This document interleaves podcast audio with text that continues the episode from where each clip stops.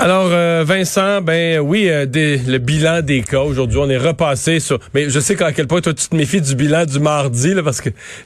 oui, c'est toujours plus bas le mardi, parce que je me suis fait expliquer un peu pourquoi. C'est que le, euh, le mardi, là, ce qu'on sort le mardi matin, c'est ce qu'on a recueilli comme chiffre le lundi. Dans la journée du lundi jusqu'à 16 on est mercredi aujourd'hui.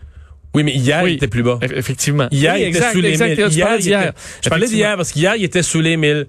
Mais donc, le bilan d'hier, du mardi, c'est les chiffres colligés dans la journée du lundi. Donc, ça, ça, les chiffres du dimanche. Oui. Tu sais, tout est en retard un peu là-dessus. Le lundi, tu colliges dans chaque région les chiffres du dimanche. Et le dimanche, il se fait moins de tests. Il y a moins de gens qui vont, tu sais, c'est logique aussi, il y a moins de laboratoires. a toujours un peu moins de tests. Donc, les chiffres du mardi, les chiffres, pas, je pas dire les chiffres du mardi, les chiffres publiés le mardi matin, sont souvent, sinon toujours, moins élevé. Donc Et partout dans le monde, euh, chaque pays qui sort des chiffres a toujours une courbe comme ça au fil de la semaine. Ben, partout, il y a des fins de semaine. Hein. Absolument. Mais euh, alors, on essaie de comparer soit de semaine en semaine et euh, ben, aujourd'hui, à 1072 cas, ça revient un peu à notre plateau. Là. Alors effectivement, on y avait cru une fois qu'on était dans les 800.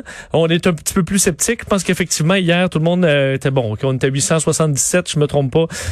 mais on va attendre de voir. Effectivement, on est au-dessus de 1000. Des observations par région? Euh, oui, ben faut dire 19 décès là, euh, par région. Ben, capitale nationale, encore là, ça va pas très bien. Hier, on était anormalement bas. Là, on est revenu à des chiffres tout près de 200. Euh, c'est presque les chiffres de Montréal pour Québec, avec une population quand même pas mal moindre. Mauricie à 68. Euh, encore là, je veux dire, Appalaches très élevé à presque 100. Montérégie 212. Là, on comprend également avec l'éclosion dont on vient de parler. D'ailleurs, capitale nationale, c'est 8. la moitié des, a fait presque la moitié des décès sont dans la capitale nationale avec 8 décès. Et ça fait qu'on surveille la situation un peu partout. D'ailleurs, à Montréal, euh, la bon, la responsable de la santé publique, docteur Mylène Drouin, a fait un peu le point là, pour ce qui est de Montréal, avec un ton quand même positif, comme quoi euh, on a vraiment euh, aplati, on semble avoir aplati la courbe à Montréal. On est toujours autour d'une moyenne d'à peu près 200, 250 cas par jour. pas trop dans les, pas trop d'éclosions ou de cas dans le secteur de la santé ou dans les établissements de soins. Plus, plus chez des jeunes. Alors le ton est un peu plus positif. Je vais vous faire entendre d'ailleurs un extrait du docteur Drouin la situation montréalaise progresse dans la bonne direction. Euh, les efforts que nous faisons maintenant depuis plusieurs semaines commencent ou semblent porter fruit. Euh, et Montréal, Montréal, par contre, demeure là, au palier rouge dans l'ensemble de ces indicateurs, mais on voit clairement que l'importante hausse qu'on avait dans notre courbe épidémique en début septembre s'est transformée en un plateau qui maintenant se maintient euh, depuis deux semaines. Et ce qui est aussi encourageant, c'est que le taux de reproduction est passé sous la barre du 1.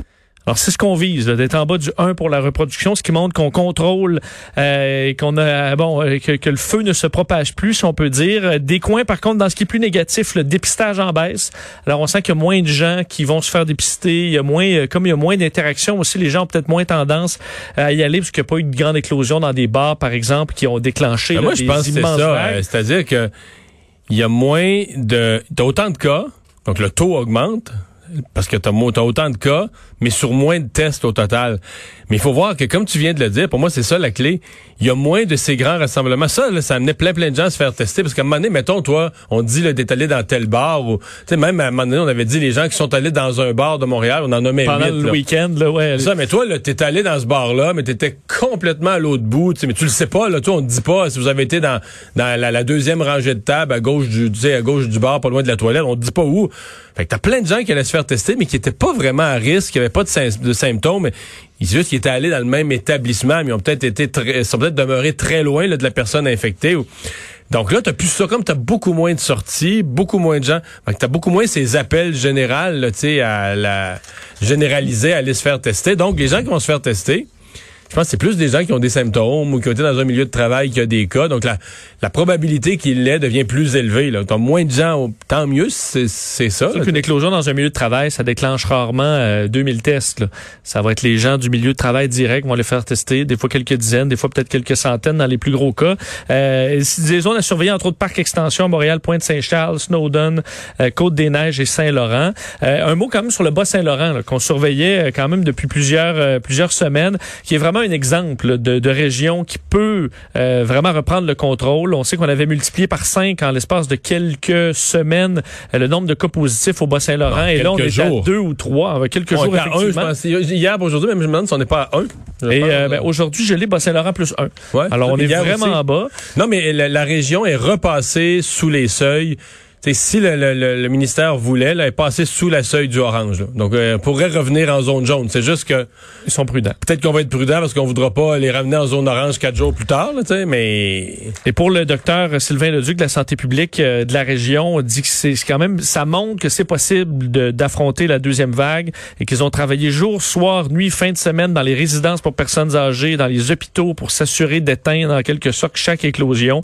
Et on demande quand même aux bas-laurentiens de limiter leurs déplacements et de pas penser que c'est fini pour autant. Le nombre de cas de COVID qui a été suffisant quand même euh, au Canada à l'heure actuelle pour avoir amené l'Union européenne dans sa réévaluation. Ils ont fait une réévaluation des pays dont ils ne veulent plus accueillir les voyageurs. Euh, trois pays qui sont ajoutés sur la liste et le Canada en fait partie. Ouais, on revise cette liste-là aux deux semaines, mais ça fait depuis le mois d'août qu'on ne l'avait pas changé. Le Canada, euh, contrairement aux États-Unis par exemple, qui était permis pour. Il y avait même eu un article, je sais plus, c'est dans quel média, je sais pas si c'est la presse ou un autre, j'avais vu un article passer hier avant hier qu'il y avait plus de Canadiens qui allaient en Europe, là, qui comme pas, pas des grands nombres comme habituellement, mais qu'il y avait quand même un peu de voyageurs canadiens en Europe. Ben certains, j'en connais même ceux qui ont la possibilité de faire un 14 jours à la maison après sans que ça leur coûte trop cher ou qui sont à la retraite par exemple, ça pouvait se faire là, des, des, de cours sûr qu'il n'y a pas grand-chose à faire nécessairement, mais tu visites, là, tu te promènes dans les rues. Alors effectivement, il y avait un peu quand même de voyage de plaisance et ça, ce ne sera plus permis euh, par l'Union européenne. Euh, Canada, Tunisie, Géorgie. Donc, dans la nouvelle réévaluation, on, estime qu'il y a trop de cas euh, donc euh, au Canada et dans ces deux autres pays. en revanche, on ajoute Singapour, qui n'était pas autorisé, mais qui le sera maintenant. alors, on passe maintenant de 11 à 9 pays qui verront donc les, les, les, gens être donc permis d'entrer. Par contre, on peut toujours se présenter en Europe pour des résidents de longue durée, les, les, les, familles également de, d'Européens. De, de, et c'est pas contraignant par pays. Là. On sait que c'est l'Union européenne, mais comme on a euh, la liberté de voyager, les pays essaient quand même de s'entendre sur euh, une, une, résolution commune. Alors dans mais ça veut liste... quand même dire qu'on peut plus on peut plus arriver euh, pour un voyage avec le tourisme comme seule raison. Exactement. Faut avoir une raison. Faut avoir de la famille là-bas ou avoir quelque dans, évidemment dans le milieu de la santé, des besoins essentiels, personnel médical, c'est permis. Sinon, vous n'êtes plus les bienvenus en Europe malheureusement. Euh, la FIC euh, qui a lancé, ben, on nous avait promis une série d'actions. Les ponts, c'était la première. Aujourd'hui, c'est une action euh, moins spectaculaire, peut-être plus frappante pour le public en termes d'efficacité. Oui, la Fédération professionnelle de la santé qui dévoile les pires ratios patients-infirmières dans certains de nos CHSLD au Québec. Je pense que c'est vraiment pour frapper Les ratios de nuit. Ratio de nuit, donc un moment où il y a vraiment peu d'infirmières pour la quantité de patients. Alors, on dévoilait certains chiffres, puis effectivement, je pense que pour n'importe qui, euh, on fait le saut. Le CHSLD Saint-Maurice, en Mauricie, 180 patients pour trois infirmières. on parle effectivement de la nuit.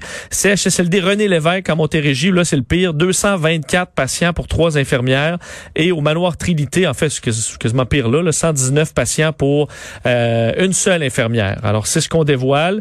Euh, Nancy Bédard de la FIC disait aujourd'hui que euh, ça, évidemment, ça a un impact sur la qualité de vie des patients, mais également pour la qualité de vie des, des employés. Elle était contente que François Legault, hier, dans son point de presse, ait reconnu qu'il y avait une surcharge de travail, ce qui semble, dans la table de négociation, qui était difficile à faire admettre, qu'il y avait une surcharge de travail et que là, c'est fait. Alors, voyez ça comme comme un pas en avant. Mais c'est sûr que c'est des chiffres. C'était pour le entre le 1er et le 18 septembre. Alors, euh, c'est beaucoup. Ça fait beaucoup de monde. Mhm. Ouais. Ma, seule réserve, évidemment, j'aime mieux ça que bloquer des ponts. Mais il y a quand un côté de moi. Je suis pas je suis pas très sympathique aux moyens de pression en général. En fait, je suis pas très sympathique à l'approche syndicale, surtout dans le secteur public. Je, je, comprends qu'un syndicat du secteur privé, quand il voit, mettons, sa compagnie qui fait, mettons, pendant trois ans de suite, des profits records je sais pas, t'es dans le secteur minier, là, ça n'a pas de bon sens, la compagnie roule sur l'or. Ça va plein les poches. Mais là, tu te dis, regarde, nous autres, les employés, là, si, si l'industrie va bien, euh, dire, le, minerai, c'est nous autres qui le sort, puis qu'on qu'on ait des augmentations de 3-4% de plus, c'est qu'on aille chercher une petite tranche de ces profits extraordinaires, c'est tout à fait correct. Mais dans le secteur public, les hauts cris, je suis pas en train de nier la surcharge des infirmières, c'est quelque chose qui est bien réel, mais que le gouvernement reconnaît, que le ministre Dubé reconnaît. Jusque là, on veut mettre le public de son bord, on dit, regarde, les, les patients sont à risque. Mais toi et moi, Vincent, si les patients sont à risque, là, si les, gens de la FIC ont compilé des statistiques comme ça, nous montrant à quel point les patients sont à risque, est-ce qu'on n'aurait pas dû faire ça euh, il y a six mois, euh, publier ça tout le temps, le faire connaître au public à n'importe quel moment? Est-ce que c'est vraiment d'utiliser ça, d'utiliser la, la, la, le mauvais traitement aux gens comme un moyen de pression. Là? On, on publie les listes parce que là, on, cette semaine, on met de la pression sur le gouvernement parce que c'est la semaine crunch là où on veut que la, on veut que la négociation aboutisse. Je me suis quand même posé la question tout en disant je comprends ce qu'ils font là, puis je comprends ce qu'ils veulent obtenir. Mais moi comme comme citoyen, comme patient, comme contribuable, je me dis OK. Documentation intéressante, mais là on nous la sort pour on nous la sort comme moyen de pression, comme moyen de négociation. On va aller à la culture.